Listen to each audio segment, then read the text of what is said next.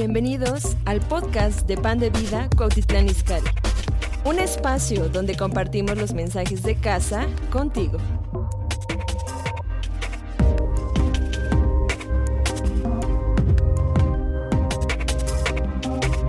Vamos a Juan 15.1 y el versículo 2 también. Dice, yo soy la verdadera y mi padre es el labrador. Todo pámpano que en mí no lleva fruto, lo quitará. Y todo aquel que lleva fruto, digan, todo el que lleva fruto, lo limpiará. Todo pámpano que en mí no lleva fruto lo quitará y todo aquel que lleva fruto lo limpiará. Y váyanse a Génesis capítulo 49.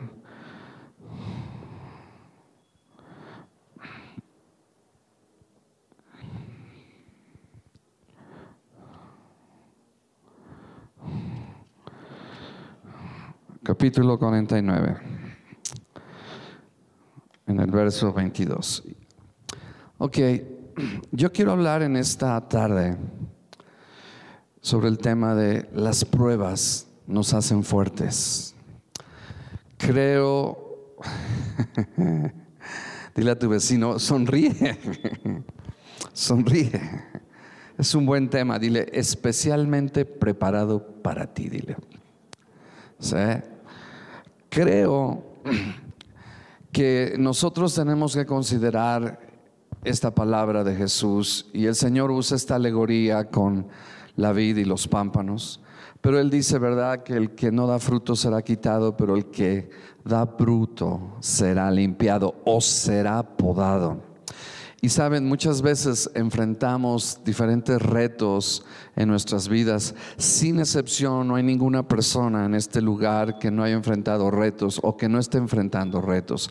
Yo no sé lo que tú estás pasando en este momento en tu vida, pero yo quiero darte esperanza y quiero darte ánimo que Dios está trabajando todo lo que Él está haciendo en tu vida. Él lo va a utilizar de alguna manera para bendecir tu vida y la vida de otros. ¿Sí? Creo que cuando Dios está preparando vasos de honra, cuando Él está preparando personas, siempre, ¿verdad? De alguna manera a veces no entendemos, a veces la poda la, la interpretamos de una manera incorrecta y, vemos como que Dios nos quiere destruir, como que Dios no nos ama, como que la poda, ¿verdad? Es injusta y, no tiene una buena apariencia y, y realmente la rama lleva un trauma y un dolor cuando es podada. Pero saben una cosa, es porque el Señor quiere y va a hacer algo en tu vida para que tú des fruto. Porque Juan capítulo 15 nos habla de fruto. Escuchen, fruto, digan todos fruto. Más fruto y mucho fruto. A ver, díganlo, fruto, más fruto y mucho fruto.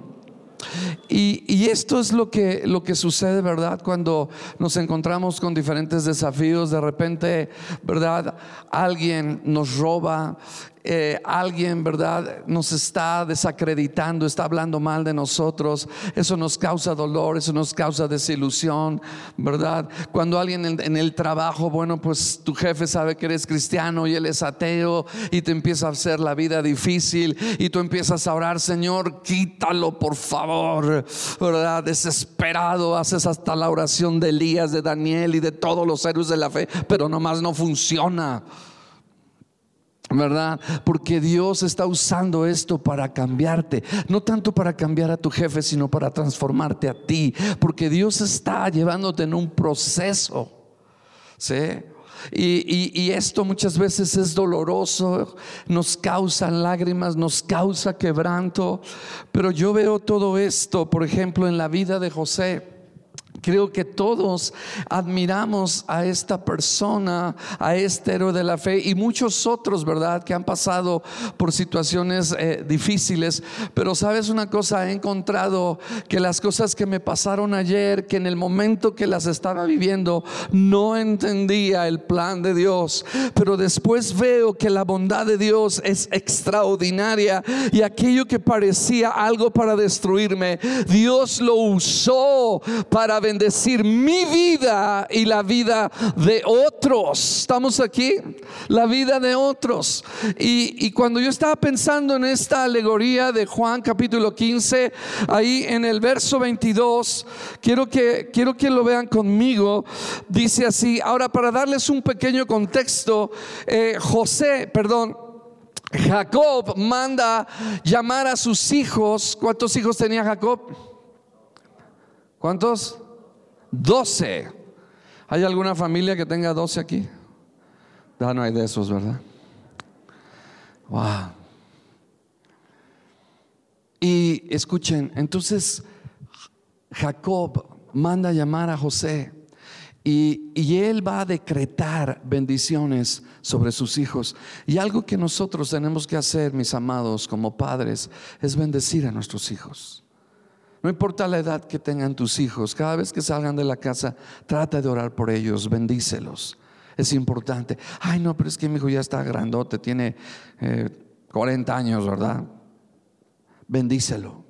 Declara palabras, habla acerca de su futuro, declara la grandeza de Dios en la vida de ellos porque tus palabras tienen poder. Y no solamente veo el ejemplo en la vida de Jacob de bendecir a sus hijos, sino también de bendecir a los nietos. Gloria a Dios, ya puedo hacer eso. Sí, soy abuelito. Entonces, eh, escuchen, Jacob está dando bendiciones a sus hijos y entonces empieza a bendecir a José. Y lo que veo aquí es que Jacob decreta eh, bendiciones que aparentemente son difíciles, son pruebas, pero que en realidad Dios las va a usar para bendecir su vida y la vida de otros. Y, la Biblia dice, ¿verdad? Ahí en el verso 22, si están conmigo, eh, lo, lo pueden ver, dice, rama fructífera es José, rama fructífera junto a una fuente cuyos vástagos se extienden sobre el muro. Y me llamó la atención porque dije, bueno, ¿a qué se está refiriendo? Qué clase de rama es. Y saben que se está refiriendo a una vid y los pámpanos nuevamente, porque lo veo en la, en la versión amplificada. Eh, en inglés y yo la, la, puse aquí traducida, pero dice aquí, ¿verdad? En una versión amplificada es, dice de esta manera, dice, José es una rama fructífera, una rama principal de la vid, una rama fructífera junto a un manantial, un pozo, una fuente. Sus ramas corren sobre la pared, influenciando a otros. Eso es lo que dice la palabra de Dios en una versión amplificada. Y prácticamente eso es lo que está diciendo Jacob de José. Pero más adelante dice algo en el verso 23. Dice, le causaron amargura, le acetearon y le aborrecieron los arqueros. Wow, le causaron amargura. En otras palabras, causaron dolor, causaron quebranto en su vida.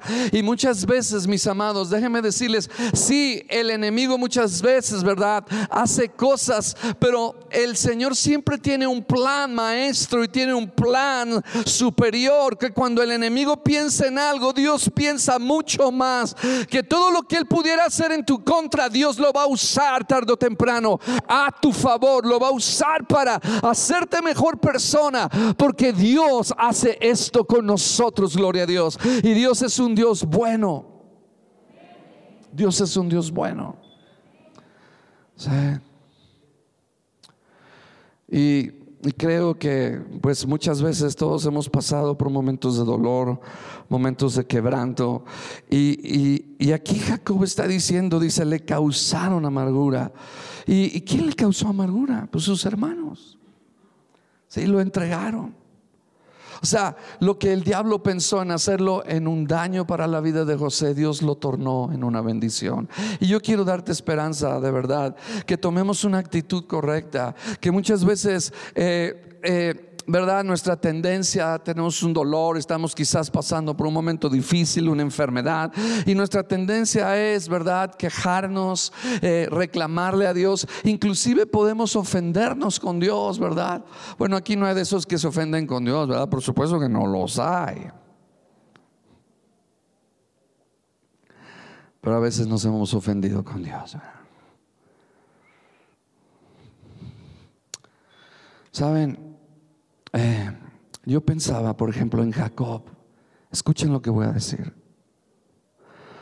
Jacob vio a José, lo vio, él reveló sus sueños. Él quizás no fue prudente en compartir sus sueños con sus hermanos, eso causó envidia y ustedes saben todo lo que se desató, ¿verdad? Pero en ese momento eh, Jacob tenía en su espíritu que Dios tenía un destino grande para su hijo José. O sea, él, él estaba con una expectativa de que Dios iba a hacer algo grande para José. Pero de repente vienen con la noticia a sus hijos y le dicen que una bestia salvaje pues se lo ha devorado. Sí. Y eso causó mucho dolor. De hecho, la Biblia dice que Jacob no recibió consuelo. O sea, dijo, yo voy a descender con este dolor hasta mis últimos días, hasta la sepultura. ¿Eh? Pero saben, pasaron 22 largos años en donde los hermanos de José vienen, porque hay una hambruna, vienen con su papá y le dicen, papá, queremos decirte algo, una mentira que te hemos ocultado por 22 años. Imagínense el impacto para Jacob. Y de repente le dicen, ¿sabes qué? Tu hijo José no murió, él todavía vive. Y no lo creyó. Sí. Y, y, muchas veces la separación que tuvo Jacob con José, lo que pasó Jacob con José porque era su hijo querido. Sin embargo, Dios al final, escuchen, usó eso para preparar no solamente a José, sino para salvar a la familia de su padre Jacob y sus hermanos. Increíble, ¿no? Entonces hay, hay cosas que, que no entendemos por qué pasan.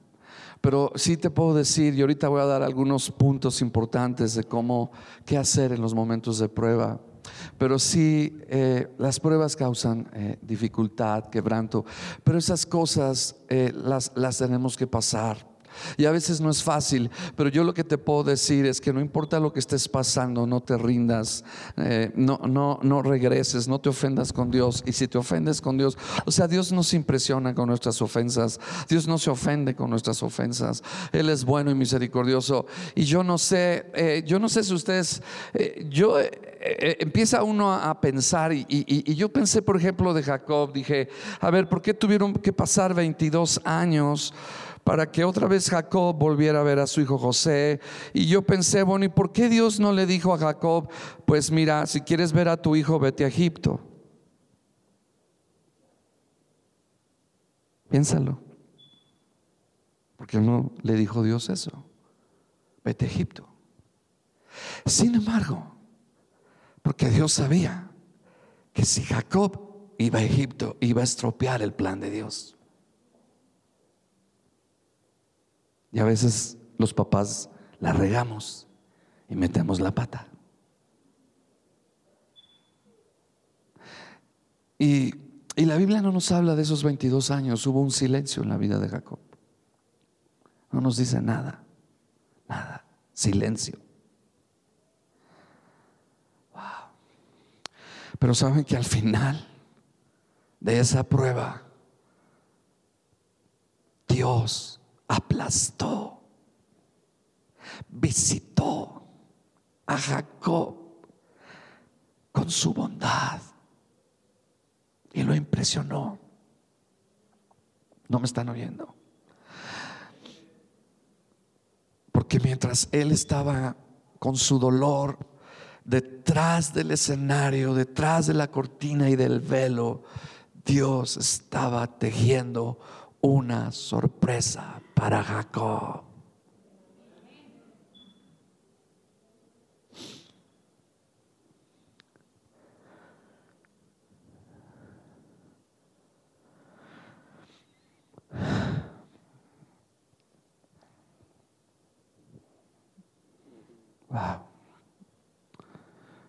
Se pueden imaginar ese día que se volvieron a ver.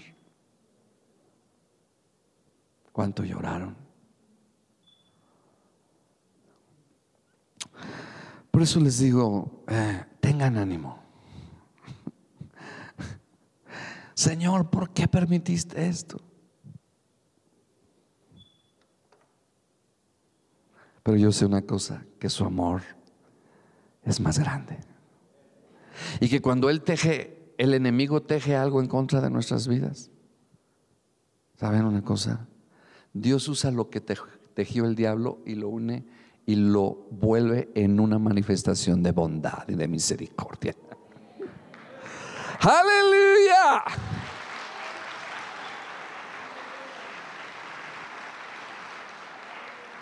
O sea, cuando nació esta iglesia Pan de Vida, Sara y su servidor pasaron por una prueba difícil, tremenda, de incertidumbre. Pero después, ahora que volteamos, ahora que volteamos y decimos, wow, dile, papá, no entiendo lo que está pasando, pero yo sé que sé, que sé, que lo sé, que tú vas a hacer algo bueno en mi vida.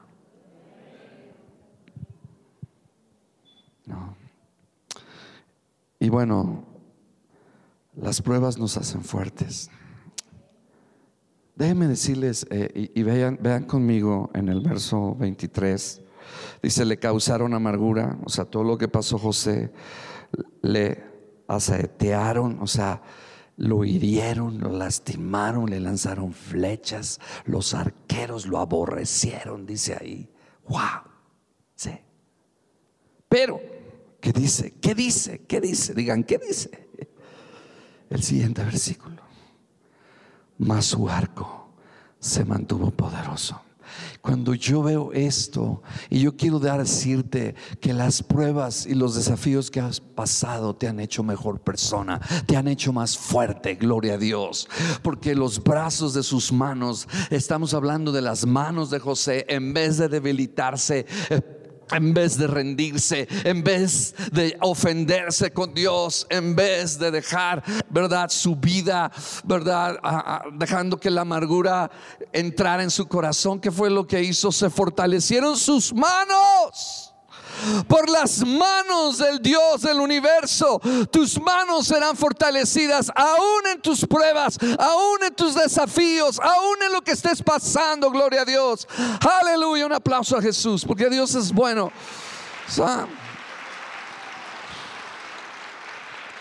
O sea, se dice fácil, ¿no? Pasar en la cárcel, pasar los momentos que pasó José. Y, y qué bárbaro, ¿no? Pero Jacob está bendiciendo a José. Le está diciendo que estas bendiciones son pruebas. No, no, papá, yo no quiero que me bendigas con pruebas, por favor, papá, tranquilo. Pero escuchen lo que voy a decir. Muchas veces las bendiciones de Dios están disfrazadas de pérdida, pero después vienen y son ganancia. La bendición a veces está disfrazada de dolor, pero a veces viene incremento. Cuando tienes pérdida, muchas veces tienes ganancia. Y como yo decía, causan dolor. Y bueno, otra razón por las cuales a veces pasamos por situaciones difíciles y en nuestras vidas, pruebas, es porque las pruebas nos cambian, las pruebas nos, nos transforman, nos hacen mejores personas. Sabes que el nivel de fruto eh, empieza con fruto, más fruto, mucho fruto. Y, y el nivel de fruto de José empezó quizás con fruto. Y luego Dios lo llevó a más fruto, hasta que Dios lo llevó, ¿verdad?, a un nivel de mucho fruto. En otras palabras, Dios tuvo que sacar la soberbia de José, Dios tuvo que sacar, ¿verdad?, esa presunción de andar hablando de todas las revelaciones que Dios le daba, etcétera. Y muchas veces Dios nos está cambiando y nos está transformando, ¿verdad? Muchas veces te quejas en el tráfico y se te atraviesan una y otra vez. Y ya cuando cambias tu actitud y dices, Señor, pues te alabo y te bendigo, porque primero dices ajos y cebollas y luego dices unas palabritas o palabrotas o dices hijo del altísimo. ¿Verdad? Y, y, entonces ya cuando viene una y otra vez, entonces ya empiezas, ¿verdad? A ver que Dios está tratando contigo. Dile, Dios está tratando contigo. Dile, dile, dile, dile a tu vecino, dile, dile. Dios está tratando contigo. Te quejas de servir a ese marido, pues ese marido se va a ver más gruñón. Aleluya. Mejor empieza a alabar a Dios. ¿Estás aquí? Aleluya. No, esa predicación no me gusta, pastor. No, no, no, cámbiala. O sea, y Dios no nos pregunta, Dios no nos dice, oye, mira, ¿sabes qué? Te voy a llevar a Egipto, ¿sabes qué? Vas a pasar por esta situación. Y lo increíble es que a veces ni nos dice. ¿No? Sí. Pero saben que algo que es muy importante es que no quiero que vayan allá, solamente se los digo, pero aparece más de cinco o seis veces en Juan capítulo 15 la palabra permanecer. O sea, lo importante es permanecer, permanecer en el Señor, permanecer cuando soy herido, permanecer cuando tengo incertidumbre, permanecer cuando no sé lo que está pasando en mi vida, permanecer cuando todos me abandonan, permanecer cuando hablan mal de mí, permanecer cuando perdí mi trabajo, permanecer cuando mi suegra no me trata bien, permanecer aleluya, cuando no me saludan. Pero, aleluya. Porque muchas veces hacemos más énfasis en el fruto y no en la permanencia.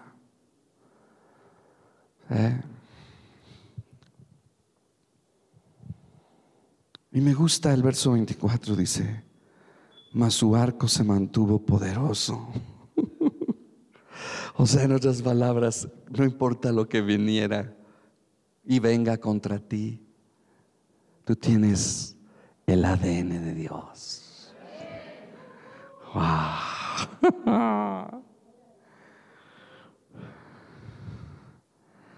Tú tienes, y ahorita lo voy a explicar. Entonces, eh, estas cosas nos cambian, ¿verdad? Porque eh, ¿cuántos saben que la poda muchas veces no nos gusta, parece injusta, eh, es difícil? Y, a poco no es cierto. Dios nos tiene en la rueda y está trabajando ahí el barro y nos está. ¡Ah! Hay algunos, a mí me ha pasado, ¿verdad? Y no me miren con esos ojos, pero supongo que también ustedes estamos en la rueda y nos bajamos de la rueda. y decimos, ¡No! Bueno, está bien, Señor. Va a ser suavecito. Tú súbete a la rueda. Y la rueda son tus circunstancias. El barro es tu vida. El alfarero es Dios. Y dices, bueno, órale. Y Dios te está limando unos picotes que tenemos. Bueno, son los de la primera, por supuesto. Pero el Señor siempre lo hace con su amor. Amén. Cuando están pasando por momentos difíciles, levántame tu mano. Híjole, todos estamos en la rueda, gloria a Dios. Dale una sobadita a tu vecino, suave, suave, suave, suave. Sí.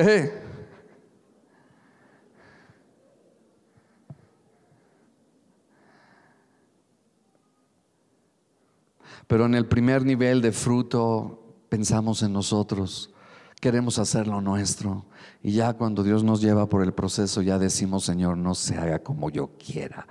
Señor, tú has drenado mi orgullo, mi egoísmo, tú me has ido enseñando. Porque saben, ¿cuántos saben que nuestro caminar cristiano vamos cambiando? Sí. Antes nos ofendíamos de cualquier cosa, ahora ya, pues ya te vas haciendo más fuerte.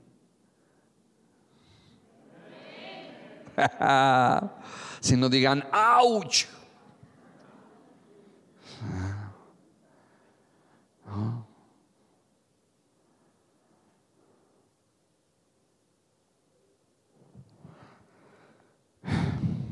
Verso 24 dice, más su arco se mantuvo poderoso.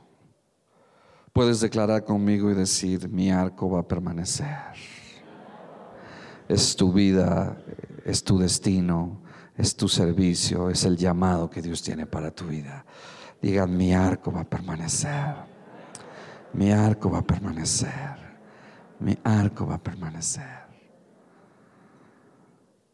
Y todas esas cosas que le hicieron a José, dice en el verso 24, y los brazos de sus manos se fortalecieron.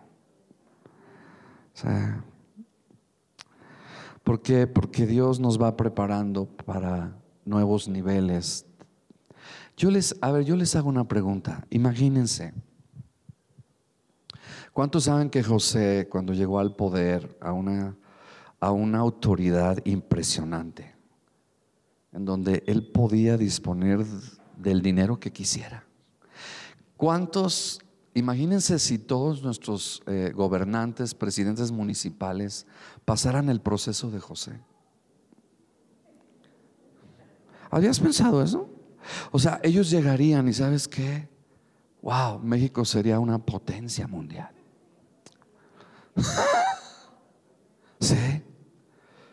Porque si José no estaba preparado para manejar el poder y la autoridad que Dios le iba a confiar, no, hombre, imagínense sus hermanitos, se muere su papá. Ahora sí, desgraciados, vénganse para acá. Uh, los voy a meter al calabozo, pero el más profundo. Y les voy a meter unas cuantas cobras ahí para que sientan lo que yo sentí. Y sabes una cosa, es cuando Dios trata contigo y dice, tienes que renunciar a tu deseo y tu derecho de venganza y dejarlo todo en las manos de Dios. ¿Cómo se oyó eso? Imagínense si los presidentes pasaran por ese proceso. Saben, yo no sé si ustedes han leído la vida de Mandela en Sudáfrica. ¿Cuántos años estuvo en la cárcel? Pues saben que cuando él llegó al poder fue muy, un hombre muy diferente. Muy diferente. Wow. Yo no quiero que si Dios confía en mí, mayor riqueza, mayor unción, wow, me llene de soberbia y me destruya. Porque muchas veces la bendición nos puede bendecir, pero también nos puede destruir si no estamos preparados. No me miren con esos ojos.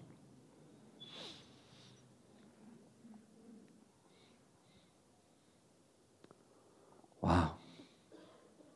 ¿Cuántos han llorado en sus pruebas? ¿Cuántos han derramado unas lagrimitas o lagrimones, verdad? Pastor, me dicen la llorona, gloria a Dios, a mí también.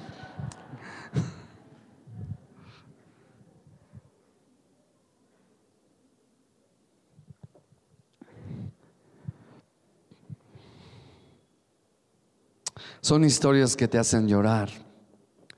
Porque por 22 años Jacob no vio a José. Cuando se ven, cuando le dicen la verdad. Y por primera vez se ven después de 22 años.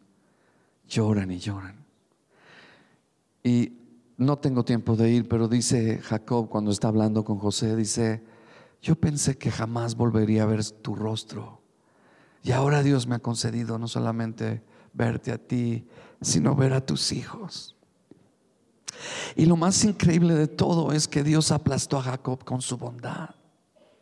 Y saben, cuando, cuando tú, ustedes miren a más amados, déjenme decirles algo. La iglesia pasa por pruebas. Y quizás tú dices, bueno, ¿y por qué los del mundo no? ¿Y por qué nosotros sí? También pasan por momentos difíciles, pero nosotros tenemos un consolador. Y déjame decirte una cosa, déjame decirte una, si vamos a aplaudirle, vamos a aplaudirle bien. Oh, gloria a Dios. Pero yo creo, yo creo con todo mi corazón, no solamente en esta vida, sino cuando el Señor nos llama a, su presencia, vamos a ser sorprendidos de la bondad tremenda de Dios por haber pasado y mantenernos firmes en nuestra fe, que nuestra fe no haya decaído y que nuestra integridad hacia Dios haya sido firme sin importar lo que el enemigo haya hablado en contra de Dios en nuestra mente, porque la batalla está aquí. Siempre el enemigo está acusando a Dios y Dios nos va a sorprender. Aleluya. Dios está preparando cosas buenas para tu vida. Dios está preparando avances que jamás habías tenido, sorpresas que jamás habías tenido, los mejores años, los mejores años.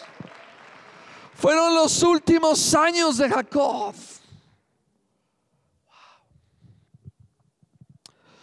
Dices, wow, qué, qué increíble.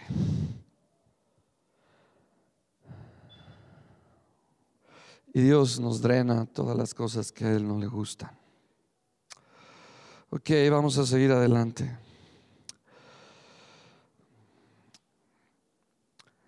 Y te hago esta pregunta, ¿qué hacer para estar en la actitud correcta y dejar que Dios haga su obra en las pruebas y, y nos hagan fuertes, nos hagan fuertes?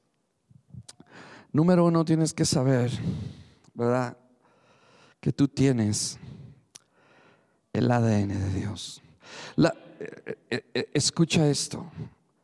La Biblia dice en Efesios 2.5, aún estando nosotros muertos en pecados, nos dio vida. En otras palabras, la vida de Él vino a nosotros. Efesios 2.10 dice, porque somos hechura suya, creados en Cristo Jesús. Dice, somos hechura suya. Dios, cuando nosotros recibimos a Cristo en nuestro corazón, escuche, escucha esto que te voy a decir, cuando nosotros recibimos a Cristo, entraste en una nueva línea de sangre por medio de la sangre de Cristo Jesús.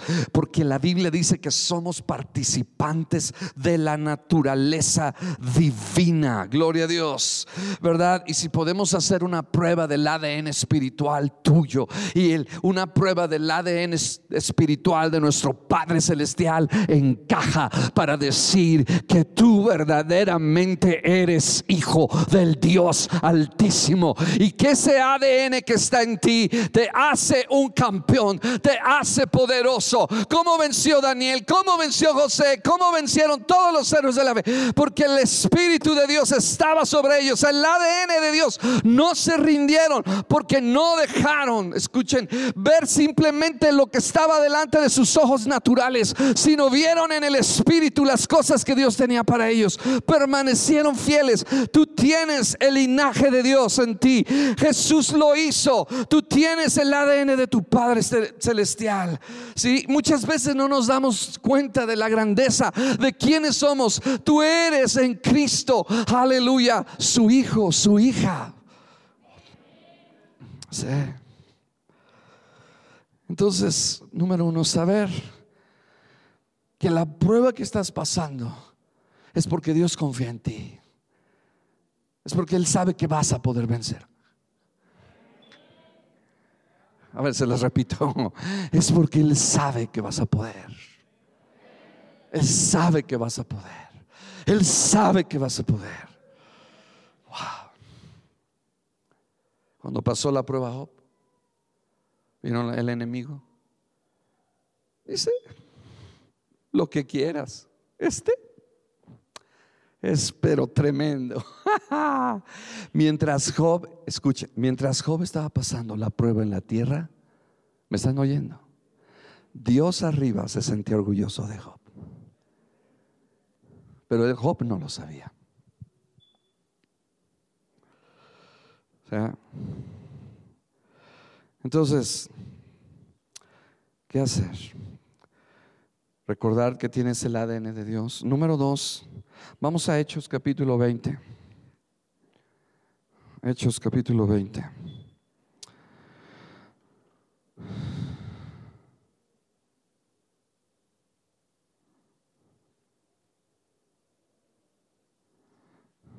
Hechos capítulo 20.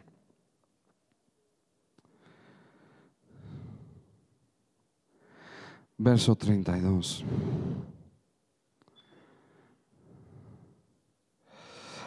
Ahora, en el verso 32, escuchen esto. Quiero que sepan que el contexto está hablando de pruebas, está hablando de prisiones, está hablando de tribulaciones, está hablando de acechanzas. Entonces la pregunta al principio que hicimos es qué hacer, qué cosas hacer. Número uno, recordar el ADN de Dios. Pero número dos está en este versículo, fíjense bien. Y el número dos es conectarte íntimamente con Dios y con su palabra. ¿Sí? Conectarte íntimamente con Dios y su palabra. Cuando yo leí este versículo, o sea, Pablo les estaba diciendo a los creyentes de Éfeso lo que ellos podían hacer para vencer en medio de las pruebas y las tribulaciones y todo lo que pudiera venir en su contra, porque el mismo Pablo estaba enfrentando pruebas. ¿Sí? ¿Están aquí? Y, y, la Biblia dice aquí, dice, y ahora, eh, dice, y ahora hermanos, fíjense bien, encomiendo los encomiendo a Dios. Yo puedo también decir los encomiendo al Espíritu Santo porque es Dios quien está aquí en la tierra con nosotros a través del Espíritu Santo. ¿Cuántos pueden saber eso? Pero esta palabra os encomiendo a Dios o es esta palabra de encomendar quiere decir tener una fijación en él, tener, ¿verdad? Un corazón postrado, arrodillado, ponerse bajo la autoridad. O sea, en otras palabras, tomar en serio esto de tú encomendarte a Dios, tú ponerte bajo su autoridad, tener la fijación de Dios en tu corazón en medio de todo lo que estés pasando, no dejar que tus ojos miren las circunstancias, sino ver al Señor. Y cuando ves al Señor, entonces la siguiente frase es, te encomiendas a Dios, te sumerges en Dios, te fijas tu atención en Dios y luego dice su palabra de gracia. Ahora la palabra de gracia de Dios, escucha esto, siempre cualquier prueba, cualquier situación que estés pasando, la palabra de Dios tiene cuatro elementos que te van a animar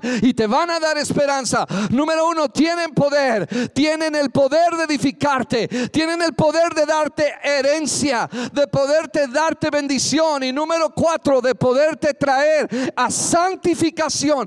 Eso es lo que deberíamos de tener. Cada vez que nosotros leemos la palabra de Dios, que podamos recibir estas cuatro cosas. La palabra de Dios en ti tiene poder. La palabra de Dios en ti te edifica. La palabra de Dios en ti te da herencia o bienes. Están aquí, gloria a Dios, te da cosas que tú no sabías que tú tenías, pero que el Señor te las da por el Espíritu Santo y luego te da esa santificación. La palabra nos tiene que santificar.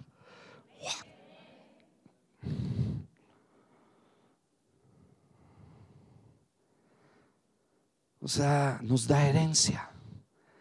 Dice, nos da herencia. Bienes, derechos. ¿Sí? Ahora, que les está diciendo esto Pablo para que cuando enfrenten pruebas, repito, Pablo les está diciendo esto cuando enfrenten qué. Ahora, ¿qué pruebas les está diciendo Pablo que van a tener? Vean en el verso, vean en el verso 29. Dice, porque yo sé que después de mi partida entrarán en medio de vosotros lobos rapaces que no perdonarán al rebaño. Y de vosotros mismos. Fíjense, verso 30. Wow, yo cuando leí esto dije, qué bárbaro. Dios nos avisó, y de vosotros mismos, y de vosotros mismos se levantarán hombres que hablen cosas perversas para arrastrar tras sí a los discípulos. Está hablando de pruebas que van a venir del exterior, que son lobos rapaces. Y luego habla de pruebas internas. Mis amados, muchas veces las pruebas que pasamos son internas. Si no son del exterior. Muchas veces ataca, el, eh, escuchen esto, el enemigo a la iglesia por fuera, ¿verdad? Trae persecución, descrédito, etcétera. Pero muchas veces el enemigo también ataca dentro de la misma iglesia, porque aquí habla que se levantarán de vosotros mismos hombres perversos. O sea, en otras palabras, hombres que iban a hablar palabras perversas, palabras de mentira en contra de Pablo, de lo que él estaba haciendo. Cuando tú oigas una palabra perversa de alguien de aquí, de la iglesia, fuera de la iglesia, ten cuidado si prestas tus oídos, estás oyendo, porque esto es lo que Pablo está diciendo. Eso es lo que Pablo está hablando aquí. Dice, hablen cosas que perversas para arrastrar. En otras palabras, Wow, aquí, aquí veo algo tremendo. Dice, para arrastrar tras sí a los discípulos. En otras palabras, ¿verdad? Se los quieren jalar, los quieren sacar del rebaño. Mira, vente a este lugar, vente para acá. Yo te voy a decir, miren, por ejemplo, ahora estaba yo hablando, por ejemplo, nosotros amamos a Israel, nosotros bendecimos al judío, pero hay, hay algunas, eh, ¿verdad? Podemos decirles sectas que se van al otro extremo, judaí, son judaizantes y, empiezan a traer cosas que no son correctas desde el punto bíblico y han arrastrado gente aún aquí de pan de vida. Si me explico, por eso tenemos que estar firmes, por eso tenemos que cuidar nuestros oídos, qué es lo que estamos oyendo, porque Pablo, si a Pablo le pasó, si a Pablo le pasó, uh, que no le pase al pastor, gloria a Dios. Sí. O sea, ¿por qué? Fíjense, ¿por qué? ¿Por qué cosas perversas dentro de la iglesia de hombres? No dice los nombres, no nos dice qué clases de hombres, nomás nos dice lo que sale de su boca. ¿Están aquí? ¿Por qué? Porque el enemigo siempre quiere destruir la iglesia, desacreditarla, dividirla. Entonces, esto es algo que tenemos que considerar y meditar. Están aquí. Y luego dice, en, el, eh, por ejemplo, dice, en el verso 19 dice, pruebas que me han venido por las acechanzas. En el verso 19, pruebas y luego habla acechanzas. Y luego dice en el verso, están aquí, verso 23, salvo que el Espíritu Santo por todas las ciudades me da testimonio diciendo que me esperan prisiones y ¿Y qué? Wow, pero ¿cuántos saben que Pablo fue vencedor? ¿Cuántos saben que Pablo fue un tremendo hombre de Dios? ¿Cuántos saben eso?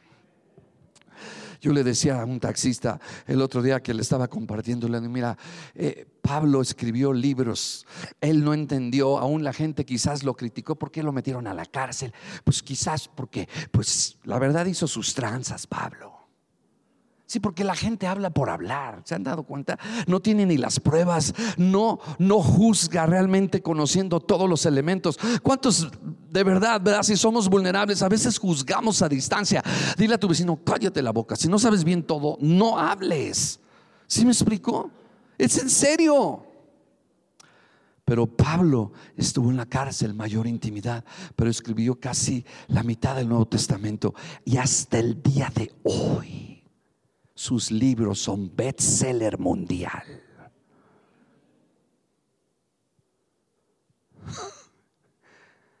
Imagínense cuando Pablo llegue al cielo y vea que lo que escribió ha bendecido a millones de personas. Va a llorar y llorar y llorar, Señor. Por eso creo que Dios nos va a sorprender con cosas buenas cuando menos no lo esperemos. Ustedes no digan amén, pero si no, yo sí digo amén, gloria a Dios. Porque yo sé que sé que Dios nos, sorprende con cosas buenas. Wow. Estás aquí. Entonces, cuando ellos están pasando por estas pruebas, en el verso 32 ¿verdad? Volvemos al punto, Él les está dando las claves. ¿Qué otra cosa para permanecer en las pruebas? Para que el Señor cambie nuestras vidas. Otra cosa que tenemos que hacer es tomar la cena del Señor. Escuchen esto. Tenemos que tomar la cena del Señor.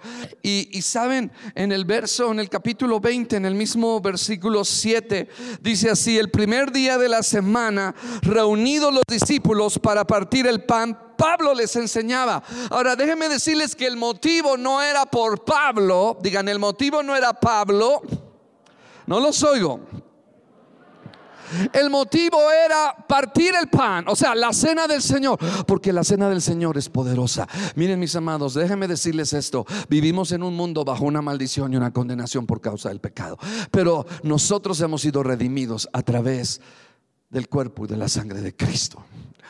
Estamos aquí. Y no podemos tomar de algo, ¿verdad? De la creación para traernos redención. Tenemos que tomar de lo que Dios proveyó para redimirnos, que es la cena del Señor. Porque así como por la boca entró la enfermedad, repito, la, en la boca, por lo que comieron Adán y Eva, entró el pecado, entró la enfermedad. De esa misma manera, cuando nosotros tomamos estos elementos, una vez que los bendecimos, creemos que recibimos todos los beneficios de el sacrificio de Cristo. Y Dios ha proveído la cena del Señor. Y muchas veces en nuestra vida cristiana estamos débiles, aún estamos enfermos, porque la cena del Señor trae sanidad. La cena del Señor trae fortaleza. La cena del Señor es transformadora. Miren mis amados, si un pedacito, una migaja fue suficiente para que esta mujer sirofenicia, su hija, fuera sanada, cuánto más cuando tomamos este acto de fe, esto que es sagrado. A veces lo hemos menospreciado.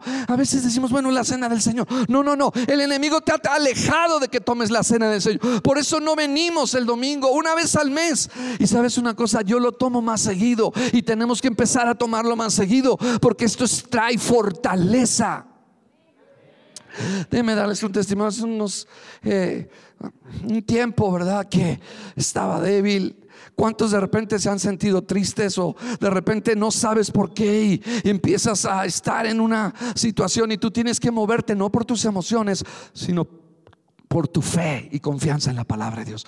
¿Y que creen que tomé la cena? No pasó mucho tiempo cuando de repente sentí otra vez las fuerzas del Señor y, y, de verdad me estaba durmiendo literalmente y Dios trajo fuerza porque es algo sobrenatural, es una comida sobrenatural, es una comida sobrenatural. La Biblia dice en Juan, es verdadera comida, verdadera bebida, pero muchas veces como creyentes no lo tomamos. Por eso nos sentimos débiles. Pero es algo extraordinario. A veces pasamos ciertas frases, pero dice la Biblia, la noche que Jesús fue entregado, la noche que fue entregado, tomó pan. En otras palabras, en tus momentos más oscuros, en tus momentos más difíciles, es tiempo de tomar la cena del Señor. Y hoy tienes la oportunidad de tomar la cena del Señor. Y esta semana la vamos a dar todos los días, ocho, ocho y media. Gloria a Dios para que podamos estar fuertes, para que podamos estar firmes. Oh, gracias por su entusiasmo. No diga que les iba a traer tajos al pastor. No diga que les iba a traer una barbacoa. No, no, no, no, no. Les dije que les iba a traer la cena del Señor.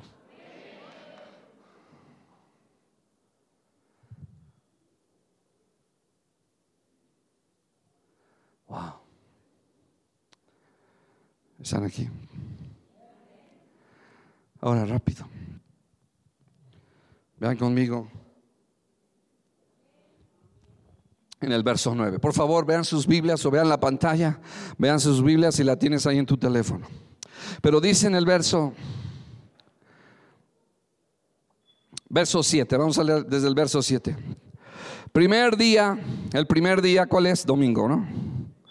De la semana, reunidos los discípulos para partir el pan Pablo les enseñaba, habiendo de salir al siguiente día, y alargó el discurso hasta la medianoche, gloria a Dios. Entonces, ¿por qué se quejan de su pastor? ¿No? Ya que termine. Y mira nada más Pablo, uh, hasta la medianoche.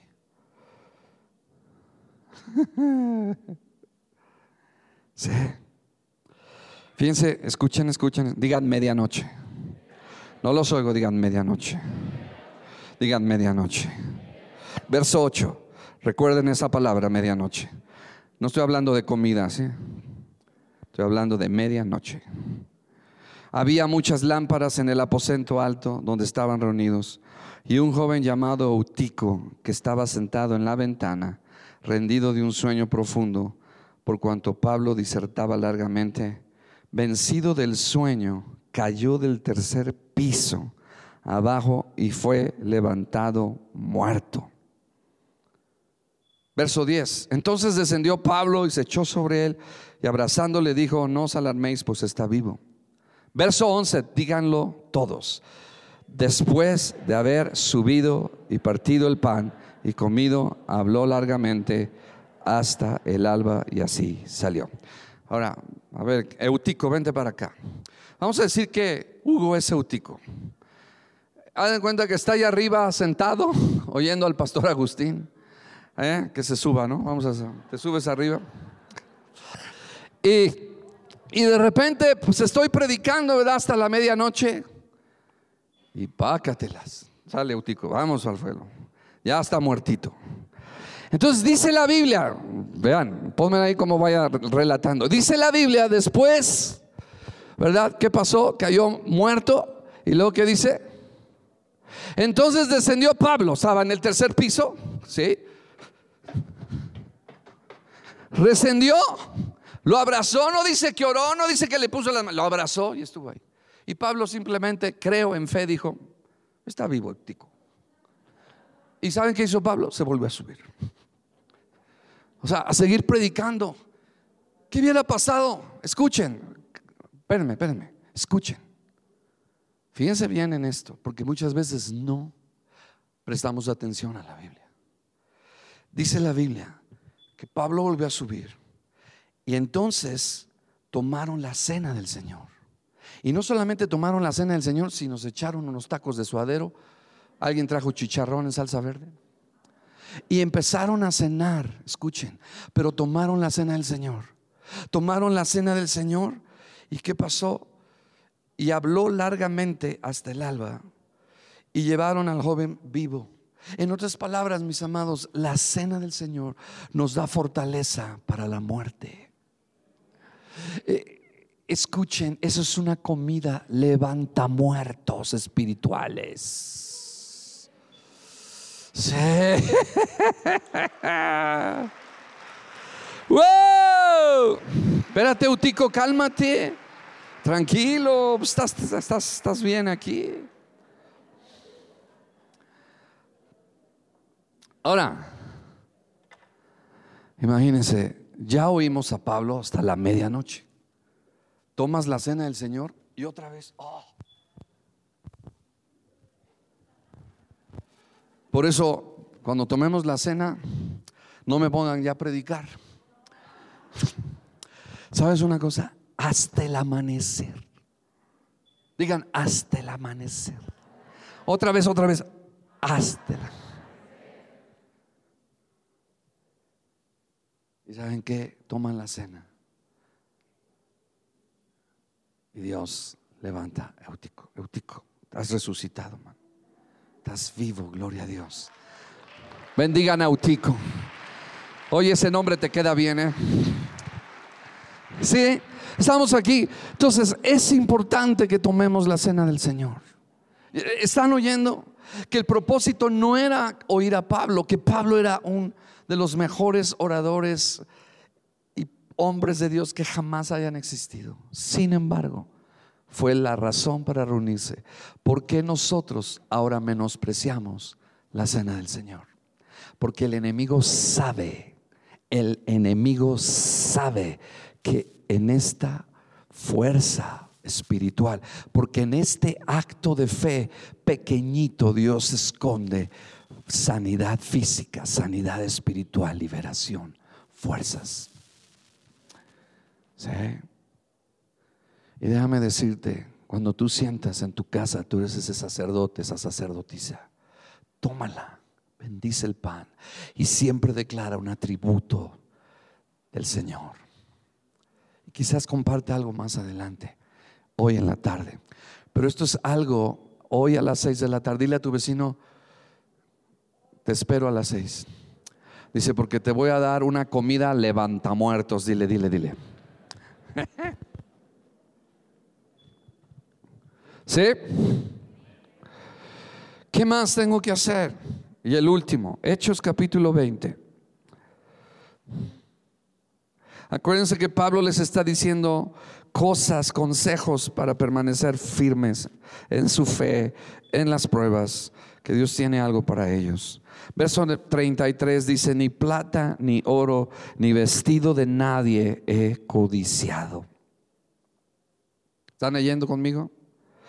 Verso 34, antes, digan antes, antes,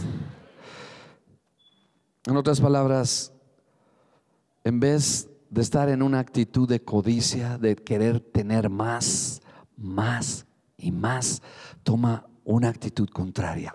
Antes de que la codicia entre a tu corazón, a mi corazón, vuélvete una persona que es de bendición. Dice en el verso 35.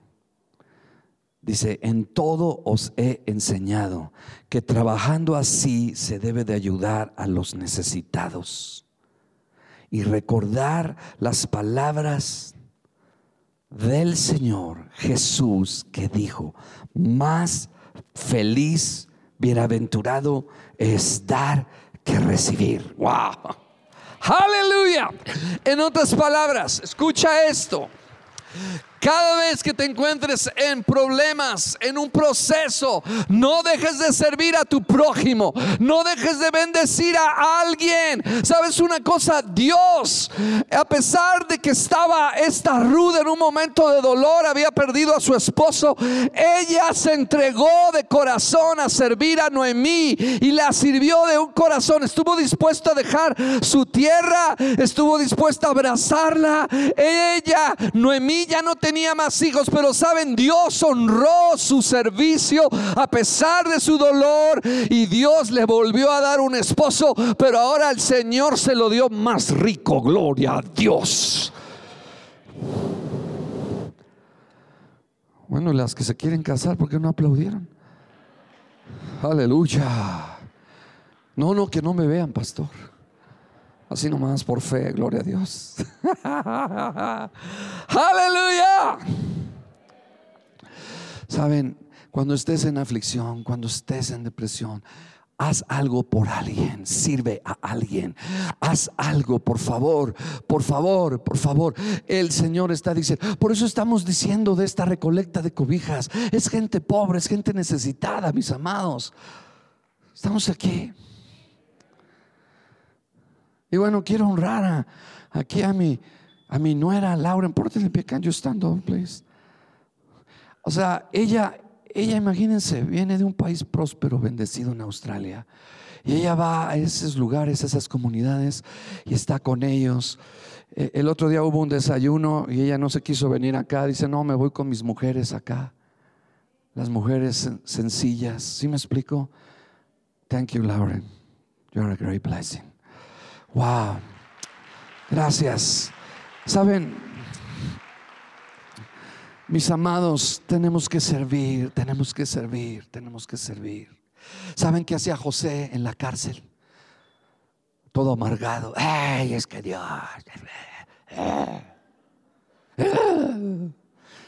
Y ajos y cebollas. Dice la Biblia que servía a los presos.